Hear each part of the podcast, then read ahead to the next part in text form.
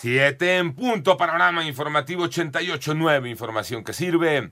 Yo soy Alejandro Villalbazo en Twitter y en TikTok, arroba Villalbazo13.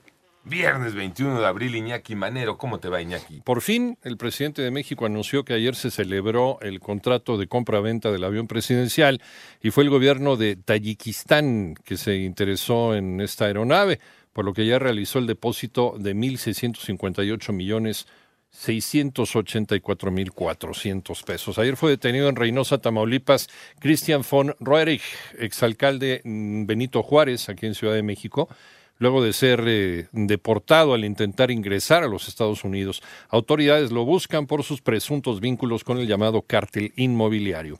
Las Fiscalías General y de Feminicidios de Nuevo León solicitaron órdenes de aprehensión en contra de los tres jóvenes que presuntamente se encontraban con eh, Beyoncé Amaya la madrugada que falleció.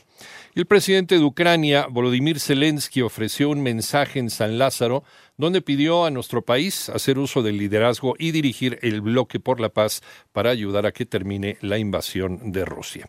Ayer terminó toda una era en la empresa Altos Hornos de México. María Inés Camacho. La compañía siderúrgica Altos Hornos de México aprobó en Asamblea General renuncias y nombramientos de nuevos consejeros. En un comunicado se detalló que fue aceptada la renuncia de Alonso Encira Elizondo y de cinco integrantes del Consejo de Administración, mientras que fue ratificado como director general de Altos Hornos y subsidiarias Luis Zamudio, quien será el encargado de la reactivación operativa de la empresa. Asimismo, se aprobó la propuesta para la integración de un nuevo Consejo de Administración de la Siderúrgica, conformado por 10 miembros, el cual encabezará Eugene Irving Davis como presidente y Andrés González Sarabia Cos como secretario. 88.9 Noticias, María Inés Camacho Romero. Se adelantan senadores del bloque de contención del Senado y presenta iniciativa para impedir la parálisis del Instituto Nacional de Acceso a la Información y Transparencia. Ivonne Mechaca. Senadores del bloque de contención presentaron una iniciativa que modifica la Ley Federal de Transparencia y Acceso a la Información Pública para evitar la parálisis del INAI y que su pleno sesione con cuatro comisionados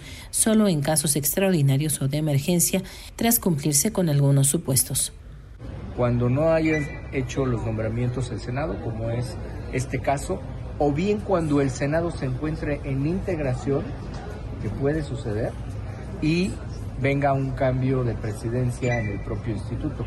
Entonces, son supuestos que pueden acontecer, que se pueden presentar y que con esto quedarían salvados. Es la voz del senador Miguel Ángel Mancera, 889 Noticias, y Menchaca Sarmiento. El panorama internacional, el presidente de los Estados Unidos, Joe Biden, podría anunciar el próximo martes su campaña de reelección por video, según informó el diario Washington Post, que citó a personas que conocen la agenda del mandatario. En tanto, la policía de Guatemala arrestó ayer a dos ex abogados del dueño de un diario que enfrentará un polémico juicio por lavado de dinero en un caso denunciado como un atentado a la libertad de expresión. Y sobre advertencia no hay engaño, dicen Twitter cumplió y eliminó ya la palomita azul de las cuentas de usuarios, la cual ahora solo se obtiene al pagar la membresía Twitter Blue y también eliminó la polémica etiqueta del medio afiliado al Estado.